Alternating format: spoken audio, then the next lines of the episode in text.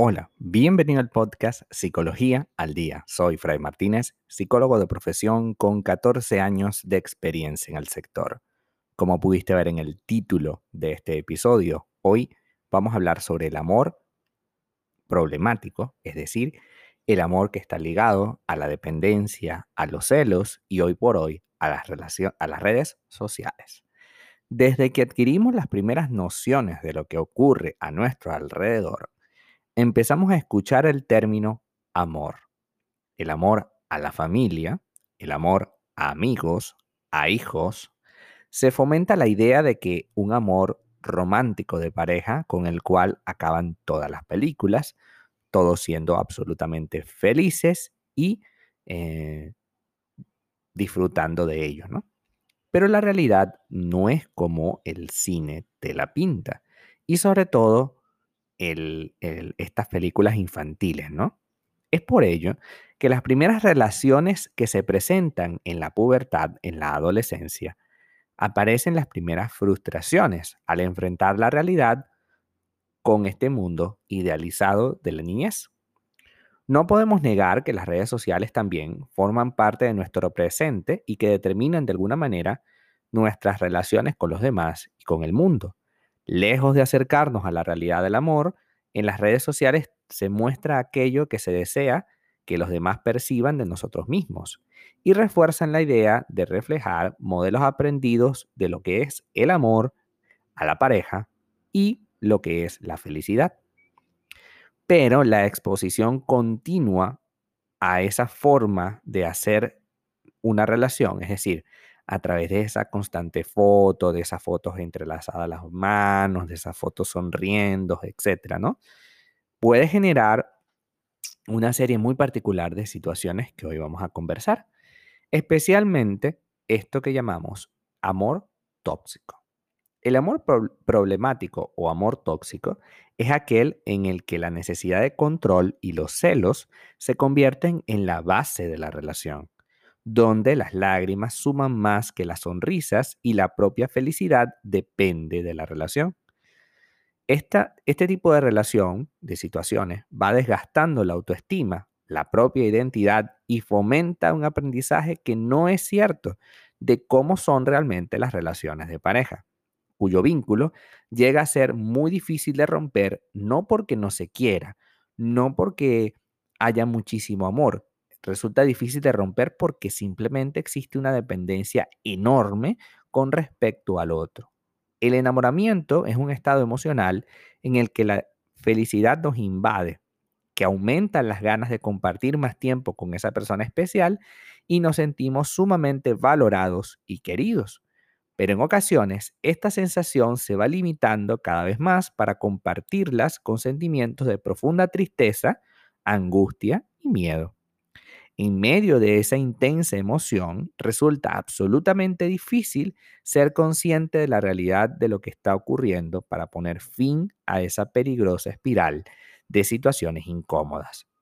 Cuando se habla de una dependencia emocional, por ejemplo, se hace referencia al fuerte vínculo que se establece con la pareja, de manera que la ausencia de esta persona aparece como una especie de catástrofe. Y hablo de ausencia, no que se fue a otro país, no que se fue a otro estado, no, es que se fue al trabajo.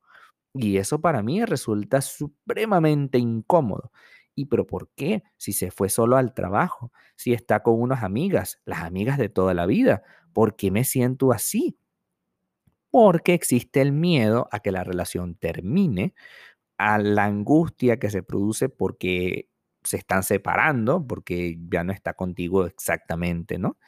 O por el pensamiento que es realmente obsesivo relacionado con la pareja y un malestar que surge cuando esta persona no está, incluso cuando va a comprar al súper. Es decir, no estamos hablando de que, bueno, es que se va a ir durante unos meses a, a Nueva Zelanda. No, no, es que simplemente salió a la esquina a comprar algo y eso a ti te resulta súper incómodo. Cuando estás en esa situación es porque tienes dependencia emocional. La persona se siente incompleta sin la pareja. Entonces renuncia a sí misma y pierde el valor de su propia identidad. sus deseos y necesidades pasan a segundo plano en beneficio de la aprobación de la otra persona. Lo que diga la otra persona es sagrado porque yo necesito que se quede conmigo y ni siquiera se le ocurra la idea que yo tengo en mi cabeza de que se vaya con otro. Este tipo de relación tóxica desemboca entonces en baja autoestima, reflejada en una, en, una enorme cantidad de miedos irracionales y de inseguridad sobre sí mismo. En el momento en el que tu bienestar depende de otra persona, absolutamente, el miedo a acabar con la relación no es tanto por las cosas que los unen y los hacen felices, sino porque sin esa persona, que es todo para mí, ya no queda absolutamente nada. Entonces, ¿qué podemos hacer al respecto de esta situación? Es una situación sumamente difícil, ¿no? Porque las personas no estamos preparadas para manejar esta situación sumamente extraña, ¿no? En la que yo me siento absolutamente dependiente de ti. En ese caso, bueno, lo más idóneo, por supuesto, es asistir a consulta, asistir a terapia, para que tú puedas ir desenmarañando toda esa serie específica de cosas que tienes anidadas, que tienes un nudo en cuanto a las relaciones y los pensamientos. Segundo, tienes que empezar a tomar decisiones porque definitivamente estás mal. No podemos depender absolutamente de la otra persona. Yo creo que podemos disfrutar del privilegio de su compañía, lo cual es genial, lo cual está perfecto, pero una cosa es disfrutar de su compañía y otra muy distinta es eh, tener una dependencia tan absoluta, tan bárbara, que llega a un punto en el que se haga difícil de compartir una, una vida en privado. Y resulta que, como lo dije en mi primer libro, existen tres tiempos. El tiempo para ti, que tiene que ser tú solita o tú solito. El tiempo para él, para ella, en el que la dejamos sola, la dejamos ser, la dejamos libre, porque ella es libre, él es libre, solo que decide estar contigo, pero es libre, ¿no? Y un tiempo para la relación. Esos tres tiempos tienen que estar equilibrados. No se trata de muchísimo tiempo para ella, menos tiempo para ti y mucho tiempo para la relación. No se trata de mucho tiempo para la relación, menos para ti y menos para ella. Se trata de que haya un equilibrio, de que tú te sientas cómodo, de que tú tengas actividades sin esa persona. De tal manera que cuando esta persona no esté a tu lado, tú no sientas esa sensación como de una, de, sí, como síndrome de abstinencia, como si fuese una droga, ¿no? Esta persona no debería ser una droga, es simplemente la persona que te ama, que te quiere y que tú le amas y que tú le quieres y quieres permanecer a su lado. Por tanto, si tú quieres permanecer a su lado, es imprescindible que esto sea bajo una directriz, ¿no? O sea, no puede ser que pasemos la vida eh, imaginando las posibles cosas que puedan ocurrir si esta persona me deja. Además, que es un poco triste estar detrás de la persona para que me quiera. Yo creo que es importante que tengamos fe en lo que somos, que tengamos fe en lo que hemos logrado hasta ahora y que si tenemos eh, algo que cambiar, pues lo hagamos sin ese miedo terrible a quedarnos solos. Tú no te vas a quedar solo. Simplemente, por un momento, quizás necesitas la soledad para poder aprender ciertas lecciones y luego cuando ya la aprendiste, seguramente aparecerá alguien interesante en tu vida con el cual o con la cual compartir tu tiempo. Si lo vemos de esa manera, desenfadada, un poco más tranquila, sin tanta idea trágica, ¿no? Porque en muchos casos vemos tragedias en cuanto a esto, ¿no?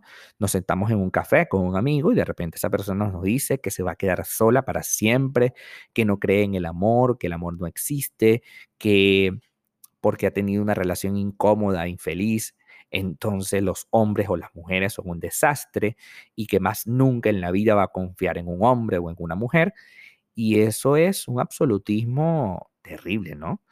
Eh, yo creo que es importante que las relaciones eh, las escojamos de manera clara. Yo creo que el gran problema de las relaciones es a quién tú escoges para tener una relación. Si tú tuvieras el tino la, buena idea de escoger a alguien que realmente valga la pena por sus méritos, es muy probable que te sientas mucho mejor en la relación de pareja. Si tú eliges una persona que tiene dependencia emocional, que ha tenido que rehabilitarse porque era dependiente emocionalmente de otra persona, pues lógicamente contigo tendrá esa tendencia. Así que vamos a escoger, vamos a tener una idea clara de lo que queremos y en función de esa idea clara de lo que queremos, tomar decisiones contundentes y permitirnos tener una relación de pareja sana y saludable.